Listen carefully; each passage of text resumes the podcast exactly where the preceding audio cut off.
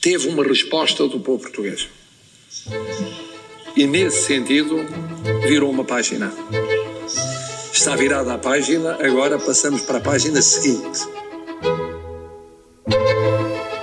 Viva! Está com o Expresso da Manhã. Eu sou o Paulo Baldaia.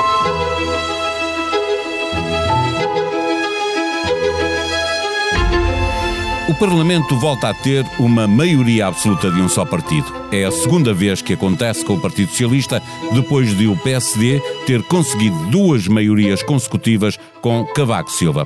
A bancada do PS terá 120 deputados, quatro acima dos 116 que seriam necessários para governar sem precisar do apoio de outro partido.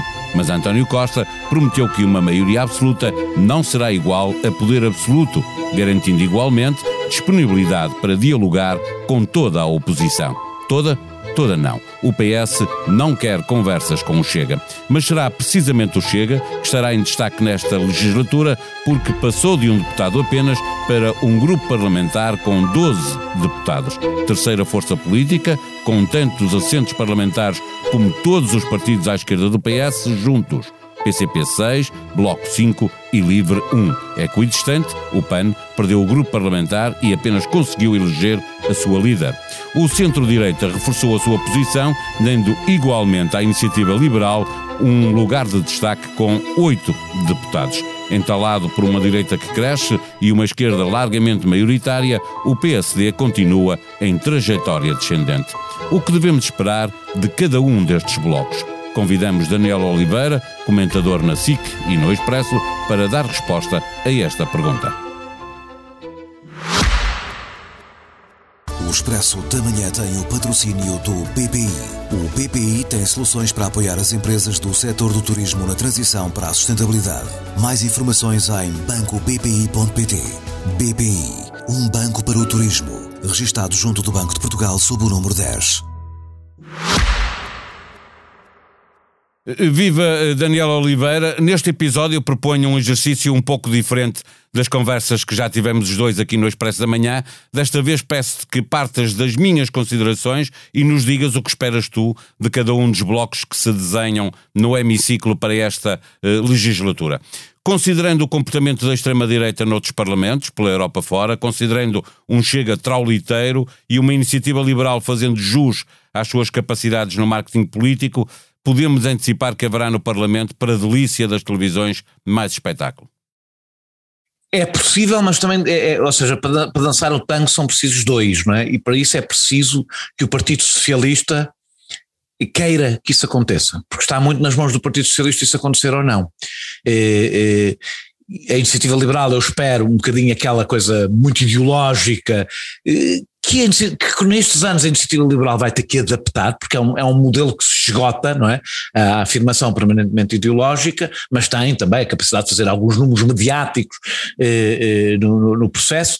O Chega com mais deputados, depende, nós ainda não, ainda não percebemos bem quais são as capacidades do grupo parlamentar, eh, não sabemos se têm todos o talento que tem André Ventura nesse tipo de, eh, de confronto, mas é preciso que o Partido Socialista queira isso. O Partido Socialista pode querer, é mau do meu ponto de vista que queira, mas pode querer, porque sabemos que o PSD, pelo menos no início, pelo menos na fase inicial, vai estar muito fragilizado e vai ter alguma dificuldade em eh, dominar eh, eh o espaço da oposição. Por outro lado, pode ser quando finalmente conseguir começar a fazê-lo, aí o Partido Socialista começa a preferir dar mais destaque eh, ao Chega ou à Iniciativa Liberal. Também conta saber se vão voltar ou não vão voltar os debates quinzenais, se voltarem, são bons para o Chega e para a Iniciativa Liberal. E olhando exatamente para o PSD, por causa deste reforço à sua direita, eh, aqui eh, já respondeste eh, em parte, e por causa também da maioria absoluta do Partido Socialista, da bancada que foi escolhida por Rui Rio, isso também conta, o PSD vai andar a penar, se não a legislatura toda, como sabes a responder, pelo menos parte dela. Sim, tá, tem tudo para correr mal. Ou seja, quando eu digo que tem tudo para correr mal, primeiro tem um líder que já não é líder, na prática já não é líder, uh, um grupo parlamentar que foi escolhido por ele, quem vier a seguir não sabemos se será alguém com grande destaque e porque é para aquela travessia do deserto, veremos, e depois se será deputado. Se não for, vai ter exatamente o mesmo problema que Rui Rio teve na legislatura anterior e que, aliás, é um clássico do PSD não ter o líder seguinte no Parlamento. Não é tanto um clássico do Partido Socialista, porque nessa matéria tem culturas diferentes. Desse ponto de vista, à partida, nós sabemos que tudo pode mudar, é muito tempo, mas à partida, tudo joga contra o PSD, é que acresce, como já disse, ter dois partidos com 20 deputados no, na totalidade à sua direita, que poderão cumprir parte da função da oposição de direita. Portanto, desse ponto de vista, eu diria, a partir tem tudo para correr mal ao PSD. Pode ser, evidentemente, que haja que o próximo líder seja um dos deputados, que, que, muita coisa, não é? E que muitas coisas aconteçam de mal para o governo e dê, algo, e dê a possibilidade alguma do PSD se destacar. Não era nisso que eu apostaria neste momento. A esquerda vai ter de procurar fora do Parlamento, na rua, nas empresas, nos sindicatos, eh, com, nas universidades, eh, a menor representatividade e também visibilidade eh, que terá agora no Parlamento. É, a esquerda é talvez a que mais depende do contexto extra-institucional. Eu não estou a dizer só ir para a rua, não. não este, este período vai ser este, este ano vai ser seguramente, eu diria até um pouco mais do que um ano, vai ser muito difícil para, esses, para os dois partidos, por razões não exatamente iguais. O PCP vai ter muitas dificuldades, até por causa do efeito que teve a sua posição nesta guerra, que o deixou ainda mais fragilizado do que já estava, mas e, e, e o Bloco, porque o Bloco sai até mais fragilizado do que o PCP das últimas eleições, porque foi, acabou por ser mais até responsabilizado pela queda do governo do, do, do PCP. Portanto, vão passar um, um, um período longo de dificuldades. Agora, nós não sabemos o que é que vai acontecer como resultado da crise desta guerra e, e, o resultado da crise social e económica. E isso vai determinar muito para o PCP, a questão da, da Ucrânia pode perder importância se as consequências das sanções, etc., forem brutais, não é? Portanto, para, para, para a Europa e para o país, ou seja, isso passa, passa a ser secundário, e o Bloco tem a ver com a sua capacidade de se reorganizar, e os dois, depende das lideranças que escolherem nas suas próximas eh, congressos e convenção.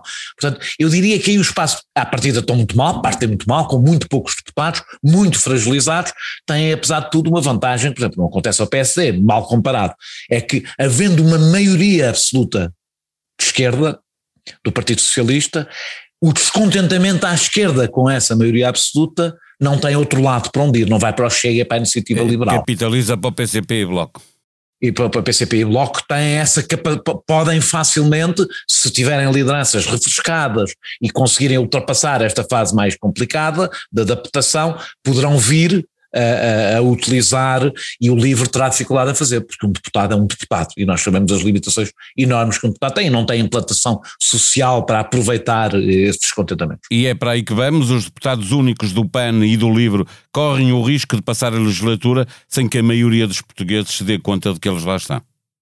Eu, eu, eu diria que estão situações muito diferentes. O PAN, sim. O PAN ficou numa situação absolutamente insustentável, eh, que, como o PAN não tem raízes ideológicas, e portanto, com um deputado, já não sendo novidade, com os temas que o PAN trata, muito provavelmente para que durante muito tempo estarão em segunda, eh, não serão muito centrais. O PAN, eu acho que terá muita dificuldade, eu nunca me arrisco a dizer as coisas que não se podem dizer, que, que isto poderá ser a sua última legislatura, porque acontecem, já fizemos todos eh, muitas previsões deste género e falhámos, eh, mas diria que com os dados que temos hoje, provavelmente sim, e com a dificuldade que se revela do PAN manter o mínimo de coesão política depois desta derrota, o LIVRE depende muito do que o Bloco e o PCP fizerem, sobretudo o Bloco, eh, e o próprio Partido Socialista. O LIVRE tenderá a correr melhor se o governo de António Costa correr melhor. Eh, porque o LIVRE não é bom a fazer uma oposição forte ao Partido Socialista, mas pode ser bom a aproveitar eh, um, um pouco de, de, de cansaço, de etc., mas que não sei muito. Já se o governo tivermos uma forte crise económica, por exemplo, o livro não tem grande capacidade de intervenção grande, numa grande crise económica e social, não tem como o Bloco e com o PCP. Portanto, depende, o livro depende muito da conjuntura, eh, eh, eh, se ela obrigar a uma maior oposição à esquerda, aí é mau para o livro, se obrigar a uma menor, eh, mesmo que não seja uma, uma, uma, colaboração, mas uma crítica construtiva, por assim dizer, o livro estará em melhor eh, situação. Portanto, eu acho que não são as mesmas situações, exatamente. Eh, finalmente, ainda no Parlamento, o PS, confortável na sua maioria absoluta, eh, obrigado a aprovar tudo o que o governo proponha, eh, para dar provas de vida, com uma bancada onde estão, aliás, alguns governantes, terá tendência para criar polémicas dentro do próprio partido, como a de Constância Urbano de Souza na entrevista ao público? Eu diria que se envolverem o Primeiro-Ministro, não. O Primeiro-Ministro vai ter um, é, é uma legislatura longa, com uma maioria absoluta, portanto ele é dono e senhor, e, e, e, e, pelo menos até ao último ano da legislatura, ou se ele decidir abandonar antes, quando se perceber que ele pode abandonar, vai, vai vamos ter a paz dos cemitérios nessa matéria, com eh, eh, podendo haver algumas incursões contra ministros mais fragilizados, as situações mais fragilizadas, mas eu não diria, eh, aliás, se olharmos para as maiorias absolutas eh, anteriores, não é muito habitual, a não ser nas suas fases finais. Outra coisa é quando nos começarmos a aproximar da provável sucessão de António Costa, seja no fim da legislatura ou antes, dependendo da vontade de António Costa, aí sim, aí vamos começar a ver uh, uh, os confrontos, dependendo de quem são os sucessores, uh, os putativos sucessores, mas eu diria que as hostilidades só existirão quando estiver em causa, no momento em começar a estar em causa a sucessão, sabendo que, a dada altura, os próprios deputados vão perceber que não é António Costa que vai definir as próximas listas e isso vai libertá-los um bocadinho de alguma lealdade que nós sabemos que existe em relação a quem decide listas futuras. E por estares a colocar uh, a hipótese de, de António Costa sair a meio da legislatura, obviamente apontando para o final do ano de 2024, altura em que se renovam Uh, uh, ou se trocam mandatos na, na, na Europa, uh, se isso vier a acontecer, terão que existir eleições antecipadas, eleições intercalares a meio, na altura em que António Costa decidir, se ele decidir ir para, para a Europa? Eu devo dizer, eu nesta fase do campeonato não apostaria nessa, na hipótese de ele abandonar o, o mandato meio. Nesta, agora, mas tanta coisa pode acontecer na Europa que mesmo um caso na Europa pode ganhar uma relevância ainda maior, histórica, tendo em conta tudo o que pode acontecer na Europa, portanto é muito difícil nós, pode ser, não é só apetecível, pode ser do ponto de vista político muito mais desafiante do que propriamente um, um sítio onde, onde se vai acabar a carreira, não é? E, portanto não, não, à partida diria que o António Costa vai levar o mandato até ao fim, podem criar-se condições que levam a que, ele, a que ele vá, e eu acho que a única experiência que nós tivemos deixou claro, que foi no caso de Santana Lopes, que nunca mais se repetirá a tentativa de sucessão sem eleições. E, e estou absolutamente convencido que muito, muito, muito dificilmente eh, algum presidente voltará a arriscar por, uh, por alguém e mesmo alguma liderança quererá, a não sei que seja uma liderança fraca, ou seja, a não ser que seja alguém uh, uh, que não tem um peso próprio e pode querer aqueles dois anos para para se impor, mas terá sempre muitas dificuldades, até dentro do Partido Socialista. Se for uma liderança mais forte, vai querer ir a votos. mesmo que perca a maioria absoluta, eh, vai, vai, vai querer ir a votos e, portanto, diria que se isso acontecer, haverá eleições antecipadas na, nesta altura do campeonato, com os dados que temos, eu diria que vamos ter uma legislatura completa, mas na Europa então pode mudar tudo muito radicalmente e até no país.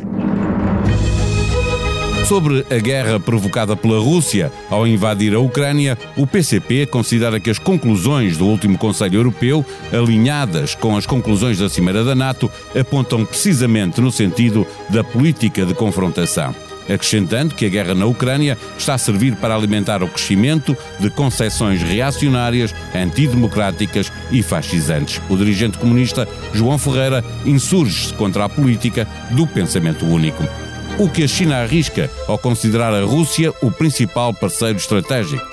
A maior dependência económica de Pequim em relação a Moscovo é no petróleo. A Rússia é o segundo fornecedor de ouro negro à China, mas fica muito para trás no resto. Não entra no top 5 nem como cliente, nem como fornecedor. A aposta geopolítica de Xi Jinping em Vladimir Putin é arriscada em termos de reputação e de comércio internacional, alertam os especialistas ouvidos pelo Expresso. A sonoplastia deste episódio foi de João Martins. Tenham um bom dia, voltamos amanhã. Até lá.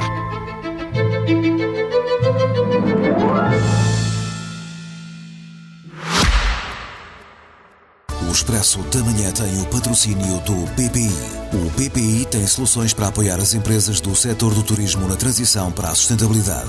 Mais informações em bancobpi.pt. BPI, um banco para o turismo.